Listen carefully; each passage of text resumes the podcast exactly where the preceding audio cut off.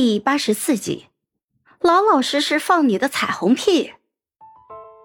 事发突然嘛，是我冲动了，对不起啊。每次道歉都道的那么快，那你倒是改呀。贝明凡被他是气得心塞。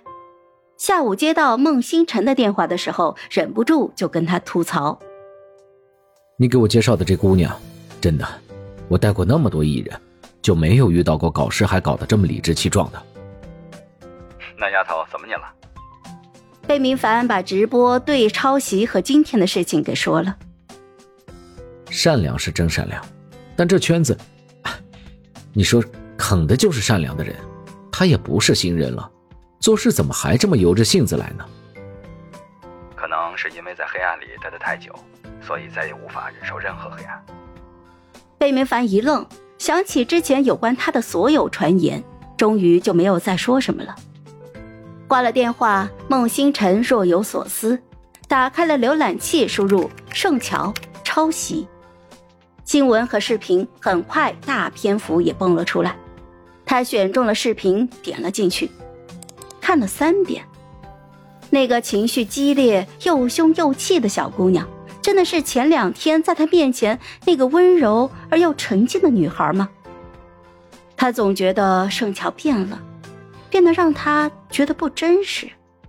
可是此刻视频里这个提着裙子冲上台，最后被两个助理拖下去的小姑娘，又是那么的鲜活，像是一团明媚的光。忍不住吸引人靠近。他说的那首歌叫什么？风凉。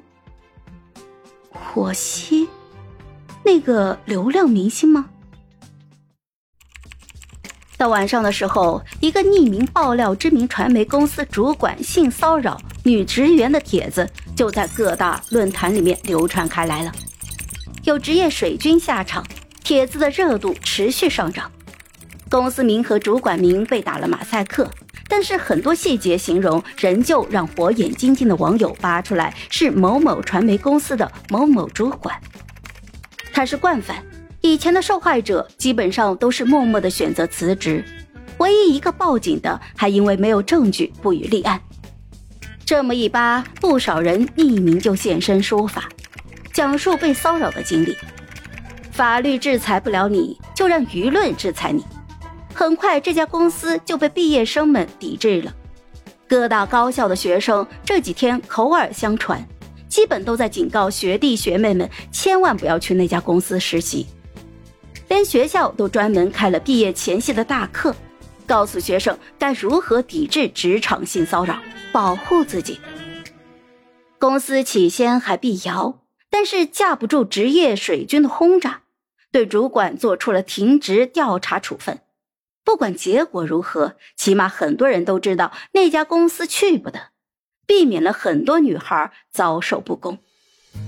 梁小棠在家里休养了三天，跟父母商量之后，最终选择了辞职。去公司递交辞呈时候，才知道主管已经被停职了。整栋大楼闲余时间都在讨论那个帖子，